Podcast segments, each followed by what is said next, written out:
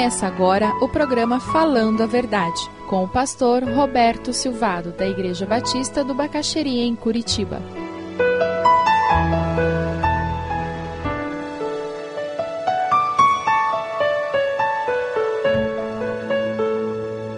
Eu amo a Bíblia porque ela não esconde nada. Ao mesmo tempo que ela mostra o lado negativo da existência humana, do ser humano, ela mostra o potencial que existe com Deus. E é porque nós cremos nesse potencial e nessa possibilidade que nós estamos aqui, amém? Veja o que, que acontece. Aquelas duas irmãs estão tendo dificuldades e o apóstolo diz: Olha, elas precisam resolver isso. Eu peço a você, leal companheiro de jugo, que faça o quê? Que as ajude. Nós estamos perdendo uma das características mais gostosas da comunidade cristã por causa da nossa cultura do politicamente correto hoje em dia. Por causa do individualismo exagerado que existe hoje em dia. Ninguém quer se meter na vida de ninguém. Já viu isso em algum lugar? Eu sei que aquele irmão não está bem. Eu soube que dois se encrencaram, mas eu fico na minha, não falo nada. Porque imagina que eu vou me meter nesse assunto que é deles. O que o apóstolo Paulo está pedindo é: seja irmão daquela pessoa, exorte, coloque o braço sobre o ombro e diga: meu irmão, mude, alguma coisa precisa mudar o que está acontecendo. Você sabe de alguém que está em conflito com alguém que você precisa sentar com essa pessoa e dizer: Rapaz, vamos mudar de vida. Que isso? Para com isso. Para de ficar com esse ressentimento, com essa amargura. Para de ficar reclamando de tudo, de todos. Conhece gente que você precisa chegar junto e dizer: vamos olhar para frente. Vamos perdoar, vamos pedir perdão, vamos restaurar esse relacionamento. Como viver em harmonia com os irmãos, cheios de amabilidade, cheios da alegria do Senhor. Sabe por quê? Se eu tenho um conflito com alguém e não resolvo, a tendência é que a amargura se instale no meu coração, ressentimento.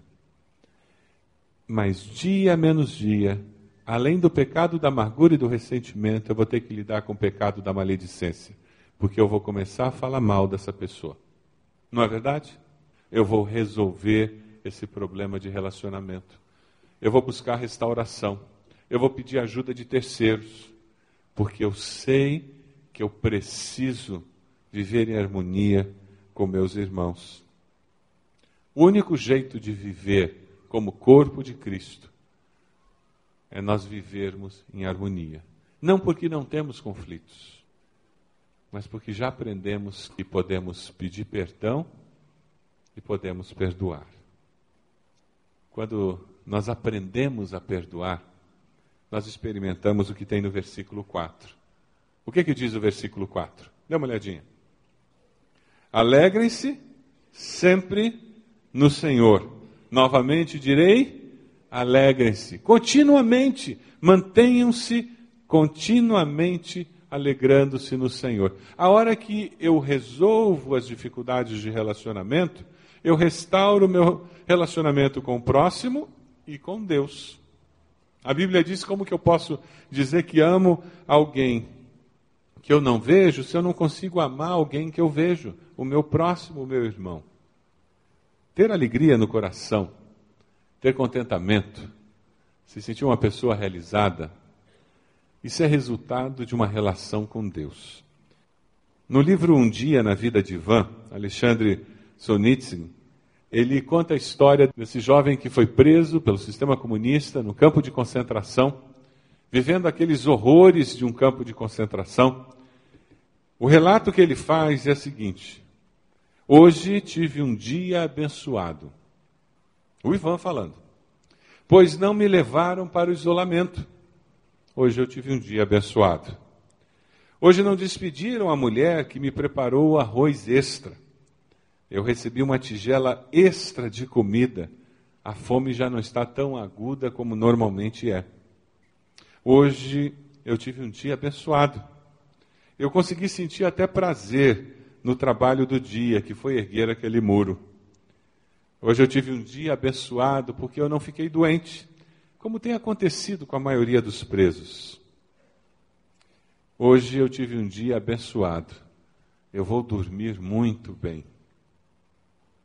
Quando nós contemplamos a reação de algumas pessoas que estão passando por um momento de muito sofrimento e dor, fica mais fácil nós olharmos para dentro de nós e nos perguntarmos: eu estou conseguindo enxergar a bênção de Deus na minha vida, até nas coisas corriqueiras?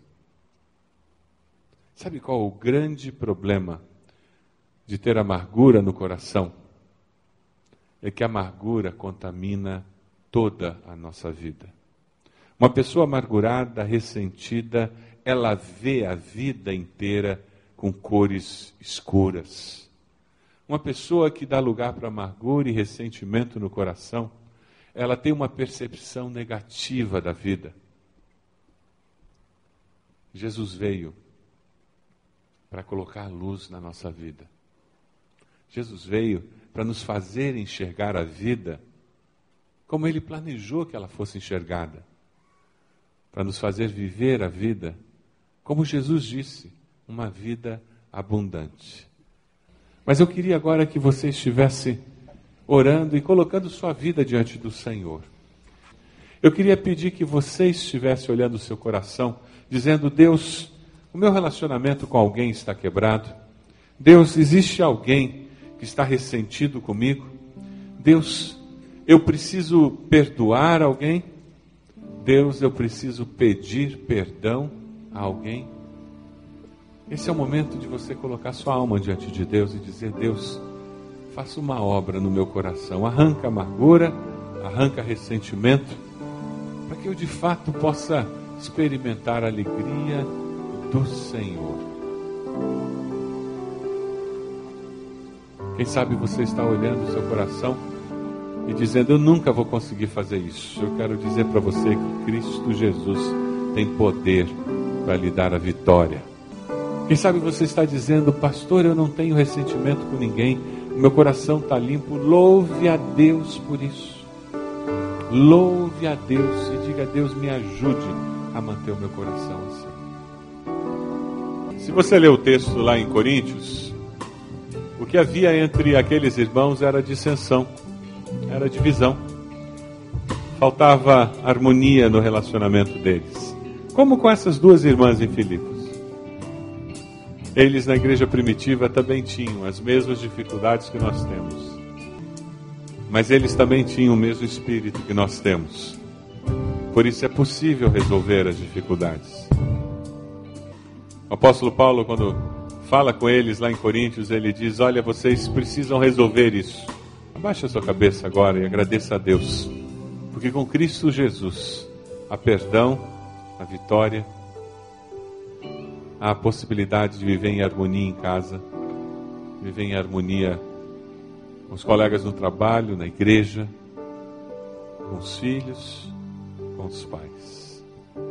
Ó Deus, nós reconhecemos que o nosso orgulho, a nossa vaidade, a nossa teimosia, a nossa rudeza, tantas vezes tem ferido pessoas tantas vezes tem quebrado a harmonia, a comunhão.